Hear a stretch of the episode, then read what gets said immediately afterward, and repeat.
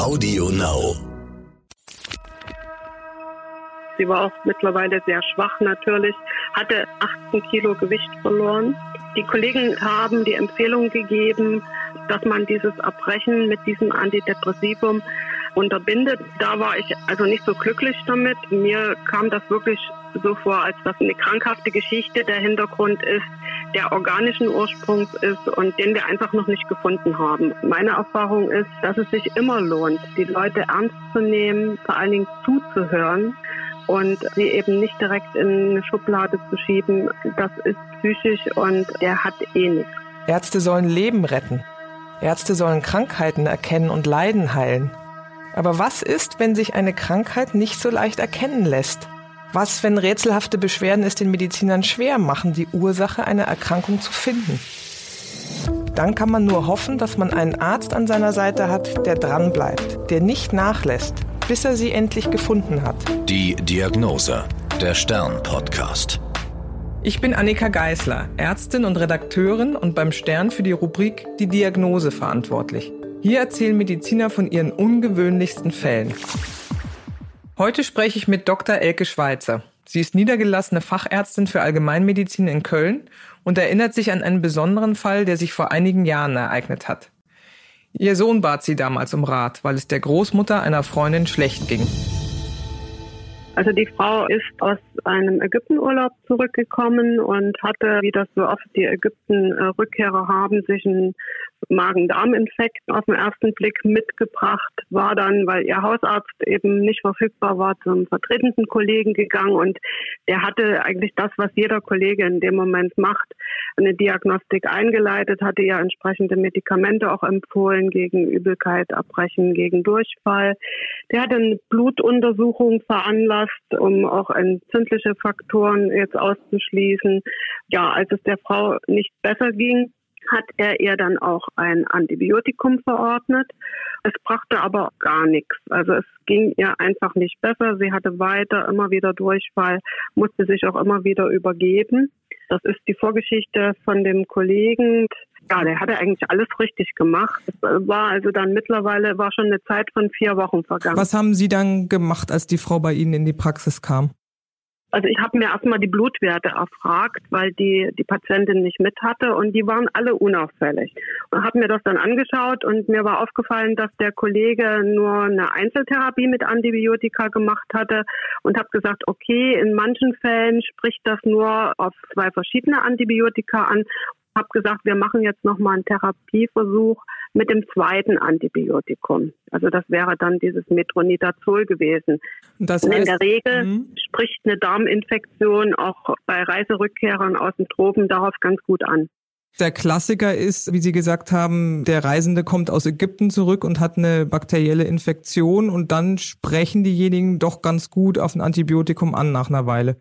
Genau. Also in der Regel sind die nach zwei Wochen beschwerdefrei. Es gibt auch Ausnahmen, aber in der Regel, wenn man die antibiotische Therapie dann wählt, weil einfach die Diät und die Mittel gegen Erbrechen und Durchfall alleine nicht reichen, in der Regel werden die dann beschwerdefrei. Diät heißt in dem Sinne, dass man Zwieback und Knäckebrot isst? Genau, dass man einfach Sachen, die Blähungen verursachen, meidet, dass man eben halt Weißbrot, Toast, Knäckebrot isst, stilles Wasser und Tee trinkt, einfach um dem Darm ein bisschen die Chance zu geben, sich zu erholen. Wie ging das dann weiter? Die Kombination aus den Antibiotika half, glaube ich, auch nicht so richtig weiter. Wie sind Sie weiter vorgegangen? Also nachdem sie nach der Woche zusätzlichen Antibiotikum bei mir wieder vorstellig wurde und es war nicht besser, habe ich eine Ultraschalluntersuchung des Bauches vorgenommen.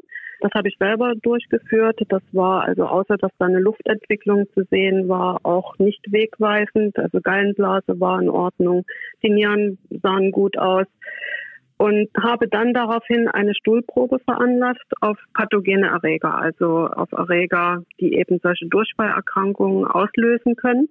Das wurde dann eingeschickt ans Labor. Das war dann auch unauffällig. Ich habe dann auch noch eine erneute Blutuntersuchung veranlasst, weil ja doch eine geraume Zeit vergangen war und der Patientin es eben nicht besser ging. Und auch die Blutuntersuchung zeigte keinerlei Auffälligkeiten, was die Ursache sein könnte. Das zog sich jetzt über Wochen hin. Wenn man hört Durchfall und Erbrechen, können Sie sich noch erinnern, wie oft das am Tag kam? Das klingt ja sehr anstrengend für die Frau. Also der Durchfall, der war eigentlich nach relativ kurzer Zeit dann schon weg. Ich meine, dass der war weg nach der zweiten Antibiotikagabe, aber sie musste immer noch zwei, dreimal am Tag sich übergeben, wenn sie was zu sich genommen hat. Manchmal klappte es, dass sie was drin behielt, aber zwei bis dreimal am Tag musste sie sich übergeben und das war natürlich alles andere als normal und in Ordnung. Wie sind Sie danach weiter vorgegangen? Ich glaube, dann kam eine Magenspiegelung, oder? Ich habe dann mit einem Kollegen telefoniert, mit dem ich seit vielen Jahren zusammenarbeite, äh, habe mich an einen Fall erinnert von einem anderen Patienten, der eben auch aus den Tropen zurückkam und wo sich auch im Labor nichts zeigte, dem es trotzdem immer schlecht ging und Übelkeit hatte. Und da wurde damals eine tiefe Gewebeprobe des Zwölffingerdarms vorgenommen und tatsächlich auch eine Infektion der Darmschleimhäute festgestellt. Da habe ich mich dran erinnert und habe deswegen den Kollegen gebeten, dass er die Frau daraufhin auch untersucht. Aber auch das war in Ordnung und nicht wegweisend. Also der konnte also keinen krankhaften Befund feststellen. Durchfall, Erbrechen über Wochen und das mehrmals am Tag. Angefangen hat das Ganze nach einer Ägyptenreise. Die Beschwerden führen zu Gewichtsverlust. Der Allgemeinzustand der älteren Dame wird immer schlechter. Zwei verschiedene Antibiotika helfen nicht. Hat sie einen seltenen Erreger? Und die Blutwerte, der Ultraschall und die Gewebeproben aus dem Magen-Darm-Trakt. Alles unauffällig. Elke Schweizer beschließt, die Patientin an das Tropeninstitut der nächstgelegenen Uniklinik zu überweisen. Ich habe den Fall da geschildert und hatte um einen Termin gebeten der da leider nicht unmittelbar zeitnah, also am Folgetag oder an den zwei folgenden Tagen stattfinden konnte. Das war vier, fünf Tage später. Hatte aber einen festen Termin, habe auch die Patientin dazu informiert.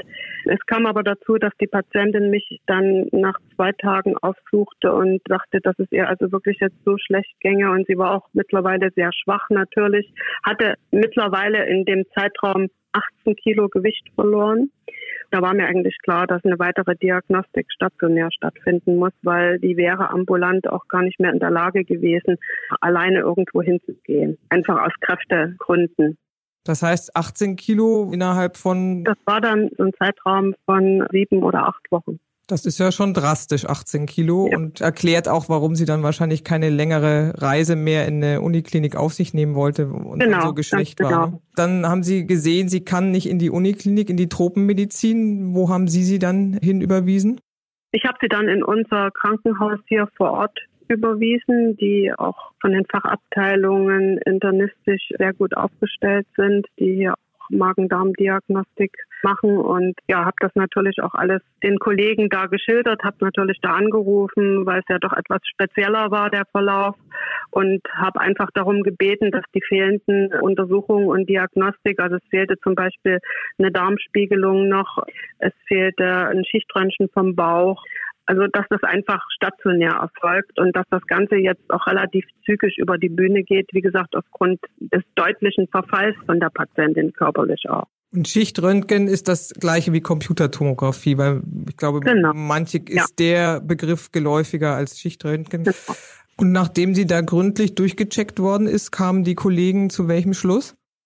Die Kollegen hatten also auch erneut nochmal Laboruntersuchungen gemacht, auch da wieder unauffällig, obwohl eben jetzt schon dieser massive Gewichtsverlust ja auch Veränderungen zeigen könnte, dass da irgendwas jetzt ein Eisenmangel durch das Erbrechen ne, oder irgendein anderer Elektrolytmangel, also auch das war unauffällig.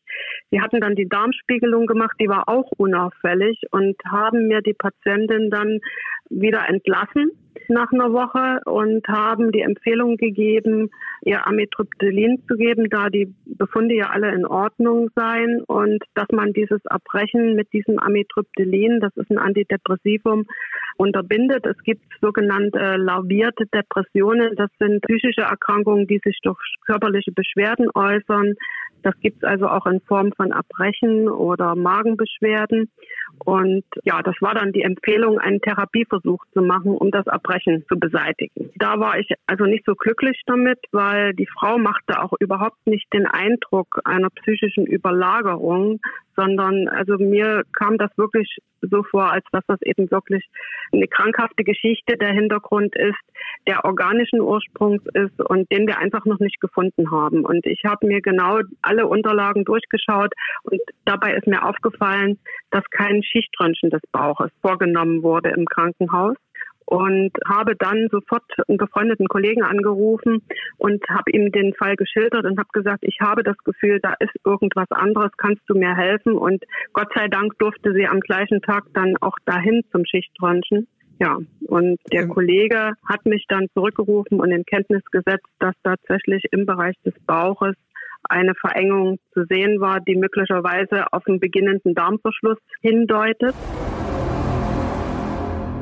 Darf ich da kurz einhaken? Die Dame hat jetzt eine Magenspiegelung bekommen und die hat ja auch eine Darmspiegelung in dem Krankenhaus bekommen. Warum ist denn das da nicht aufgefallen? Also bei der Magenspiegelung kann man den Bereich bis zum ersten Abschnitt des Dünndarmes beurteilen. Die darauffolgenden Abschnitte entziehen sich dieser Untersuchung und bei der Darmspiegelung kann man im Prinzip die letzten Abschnitte des Dünndarms allenfalls noch mit einsehen aber den restlichen Dünndarm nicht. Und da der Dünndarm ja sehr lang ist, kann natürlich in dem Bereich zwischen diesen beiden Punkten, die wir durch die Darmspiegelung und durch die Magenspiegelung erreichen, kann natürlich eine Störung dazwischen liegen, die wir einfach bei dieser Untersuchung nicht sehen können. Das war wohl bei ihr der Fall, weil es projizierte sich eben halt eine Verengung in den Bereich des Dünndarms hinein, ohne dass man das genau zuordnen konnte. Man hatte eine sogenannte Spiegelbildung, man hatte einen verstärkten Aufstau, den man sehen konnte am Darm im Schichtröntgen. Und ja, der Verdacht lag eben nahe, dass da irgendetwas ist, was diese Verengung auslöst ohne dass man jetzt genau sagen konnte, was es ist. Spiegelbildung heißt, dass da Flüssigkeit genau. sich zurückstaut oder wie kann man das erklären? Ganz genau. Es staut sich im Prinzip durch eine Verengung Flüssigkeit und Darminhalt zurück und je nachdem, wie hoch der Flüssigkeitsgehalt in dem Darminhalt ist, kann man das auch darstellen. Das kann man im Röntgen unter Umständen sehen. Ja, das wäre halt dann damals von der Überlegung her ja auch eine mögliche Erklärung gewesen, dass sie einen beginnenden Darmverschluss hat und deswegen auch erbrochen hat, weil durch diese Engstelle da die Nahrung nicht genügend weiter transportiert werden konnte, weil einfach da eine Verengung war. Als Sie die Nachricht von Ihrem Kollegen bekommen haben, da sieht man eine Verengung, da ist ein beginnender Darmverschluss. Wie haben Sie reagiert? Habe mich natürlich bedankt, habe sofort mit einer niedergelassenen Magen-Darm-Spezialistin telefoniert, mit der ich sehr eng zusammenarbeite und habe sie gefragt, welche Klinik sie mir empfehlen würde oder wie das Vorgehen ihrerseits zu empfehlen wäre bezüglich weiterer Diagnostik. Die Kollegin hat mir dann äh, eine Klinik empfohlen in Köln, die als eine der ersten damals eine sogenannte Dünndarmdiagnostik mit einer Kapselendoskopie gemacht hat.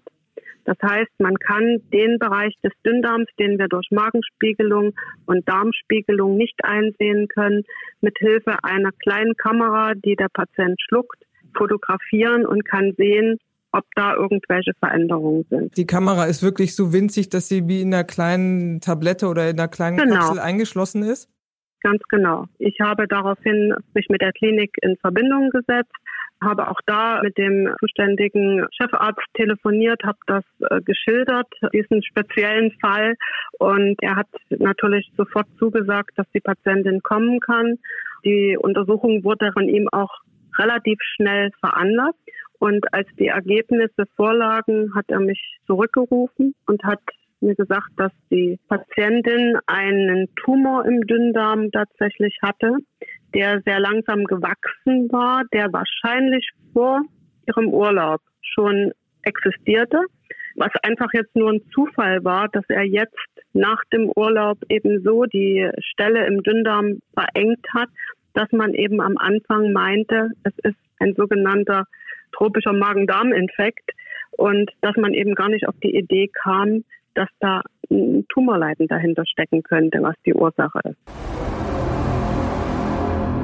Als Sie da gehört haben, beginnender Darmverschluss, hatten Sie ja schon so das Gefühl und den Verdacht, da könnte was Schlimmeres dahinter stecken, richtig? Das ist richtig, ja. Und Sie hatten es vorhin schon angesprochen, wenn der Darm enger wird oder da ein Verschluss vorliegt, warum hat die Patientin dann erbrochen?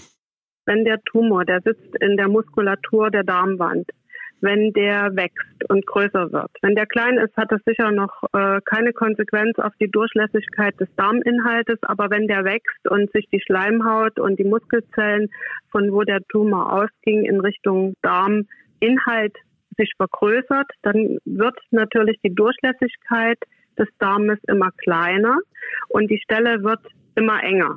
Und äh, wenn die Stelle enger wird, lässt natürlich der Darm auch immer weniger Nahrungsbrei durch und es staut sich immer mehr vor dieser Engstelle auf. Am Anfang füllen sich erstmal die Darmschlingen, der Bauch wird etwas dicker, der Bauch bläht sich auf und irgendwann, wenn das zu viel wird, fängt der Patient einfach an, das, was nicht durchgeht, auch zu erbrechen. Und das war wohl hier der Fall. Was denkbar wäre, das ist natürlich jetzt einfach nur eine Theorie äh, von meiner Seite, dass einfach durch einen zusätzlichen Magen-Darm-Infekt, den die Patientin in Ägypten sich vielleicht doch zugezogen hatte, dass dadurch eine zusätzliche Schleimhautschwellung im Darm entstanden ist, die dann die Verengung einfach vorangetrieben hat, dass einfach der Tumor schon da war, die Schleimhaut ist noch angeschwollen und dadurch ist diese Durchgängigkeit des Darmes immer geringer geworden. Und das war der Grund, warum sie dann erbrochen hat. Das wäre auch die Erklärung, warum nach dem Antibiotikum der Durchfall letztendlich ja dann weg war. Natürlich war dann auch nicht mehr viel, was der Darm entleeren musste, weil nicht mehr viel durchging. Aber der Durchfall war ja relativ frühzeitig weg aber das Erbrechen blieb. Und das wäre für mich eine Theorie, dass eben einfach durch einen entzündlichen Prozess zusätzlich sich diese Verengung nach dem Urlaub am Darm potenziert hat, dass sich das addiert hat, der Tumor und die Entzündung und dass deswegen dieses Erbrechen losgegangen ist. Das ist jetzt meine Theorie dazu, warum der Verlauf so war.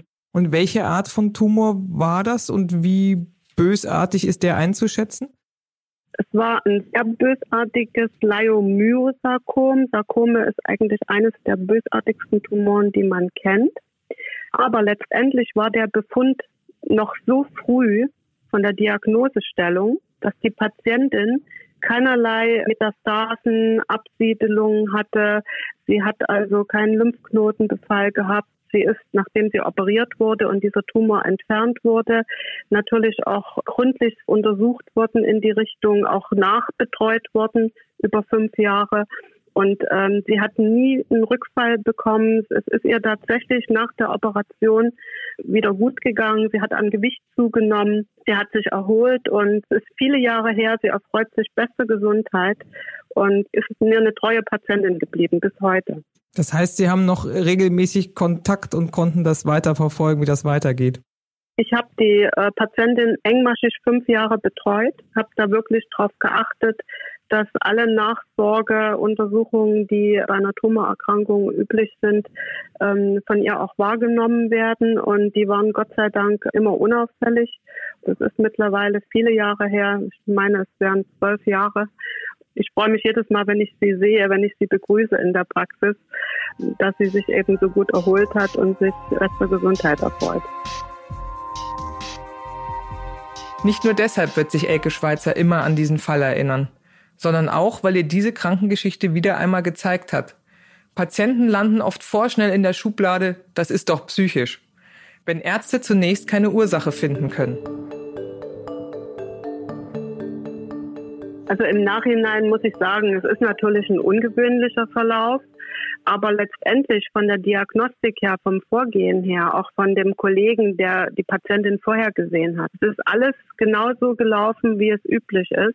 Und ja, ist halt ein absolut ungewöhnlicher Verlauf, zeigt aber, dass man auch als Arzt immer differenzialdiagnostisch nochmal äh, ja, weiterschauen sollte, wenn es nicht schlüssig ist, wenn es dem Patienten nicht besser geht. Und für mich vor allen Dingen ist das nochmal auch ein Punkt, dass man eben wirklich eine gründliche Diagnostik macht, bevor man einen Patienten in die Schiene schiebt und sagt, es ist eine psychogene Geschichte. Das ist eigentlich für mich das Fazit aus der ganzen Sache Das bestimmt aber eigentlich auch mein Praxisalltag. So handhabe ich das und so erkläre ich das auch den Patienten dass man sozusagen wirklich alles erstmal abklärt, bevor man sagt, es ist psychogen. Erleben die das häufiger im Alltag bei Patienten, dass die so einklassifiziert werden und dann steckt doch was anderes dahinter? Das erlebe ich leider häufiger, ja. Jetzt muss man natürlich fairerweise dazu sagen, je länger man in dem Beruf tätig ist, umso mehr äh, Erfahrung hat man ja auch mit bestimmten diagnostischen Methoden, mit bestimmten Krankheitsbildern. Und man merkt sich ja auch aus seinem Berufsalltag Fälle, die man vorher vielleicht irgendwann mal gesehen hat. Man lernt auch aus bestimmten Sachen, dass man sagt, das würde ich in Zukunft vielleicht auch anders machen. Ähm, aber es spielt, wie gesagt, auch diese äh, ganze äh, Berufserfahrung natürlich mit eine Rolle, um ja differenzialdiagnostisch so weit zu gucken, ähm, dass man eben halt auch alle Richtungen abcheckt. Und meine Erfahrung ist, ich hätte also noch so einige äh, Fälle, die ähnlich gelagert waren, dass es sich immer lohnt, die Leute ernst zu nehmen, vor allen Dingen zuzuhören, was die Patienten einem sagen und sie eben nicht direkt in eine Schublade zu schieben, auch wenn ein Patient vielleicht mal so rüberkommt, das ist psychisch und der hat eh nichts. Ich glaube, dass das in unserem Beruf völlig fehl am Platz ist. Natürlich gibt es viele Erkrankungen, die durch einen psychischen Hintergrund auch ausgelöst werden. Das ist überhaupt keine Frage.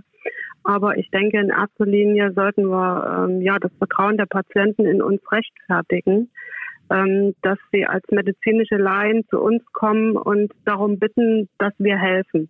Auch wenn ich letztendlich zu dem Punkt komme, dass da keine organische Ursache dahinter steckt, dass möglicherweise eine psychische Ursache der Grund ist, wenn man das vernünftig dem Patienten erklärt, was mit ihm passiert und warum. Und vor allen Dingen, wenn man dem Patienten das Gefühl gibt, man nimmt ihn ernst und man untersucht ihn auch gründlich, dass das eigentlich die halbe Miete ist. Und so bin ich eigentlich bisher gut durch mein Berufsleben gekommen. Ich praktiziere jetzt seit 30 Jahren in der Praxis.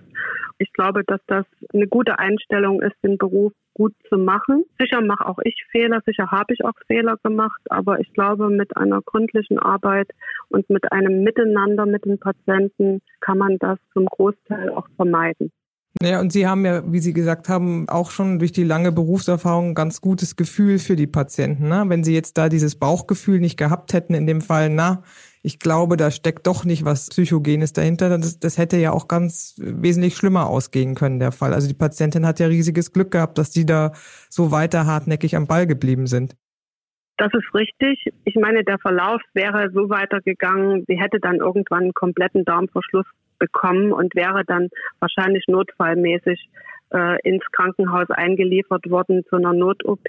Wenn dann also ein ausgebildeter Darmverschluss da ist, dann geht es ja im Prinzip um Stunden, dass man den Patienten dann helfen muss. Aber ja, letztendlich hat sie Glück gehabt, dass bevor das jetzt so gelaufen ist, dass wir das vorher festgestellt haben. Ihr Fazit aus dieser Patientengeschichte und Ihr Rat an junge Kollegen? Zuhören, gründliche Untersuchung, Kollegen ins Boot holen, die man differenzialdiagnostisch auch befragen kann und ja, letztendlich nicht locker lassen, bevor man nicht wirklich an dem Punkt ist, wo man eigentlich hin will, dass der Patient letztendlich geholfen bekommt. Und auch wenn ein Patient auf den ersten Eindruck so rüberkommt, dass da ein psychischer Hintergrund sein könnte, sollte man immer als Arzt gründlich diagnostizieren, ihn nicht in die Schiene schieben, das ist nur psychogen, sondern man soll zuhören, eine vernünftige Diagnostik machen, soll sich das anschauen. Und wenn das dann alles in Ordnung ist, dann sollte man in einer vernünftigen Art und Weise mit dem Patienten das erörtern, was man untersucht hat, sollte erklären, was dabei rausgekommen ist und was man in dem Fall für den Patienten empfehlen würde, zu tun, damit es ihm besser geht. Das war die Diagnose. Mein Name ist Annika Geisler. Bis zum nächsten Mal. Bis dahin bleiben Sie gesund. Die Diagnose, der Stern-Podcast. Alle zwei Wochen neu auf AudioNow und stern.de. AudioNow.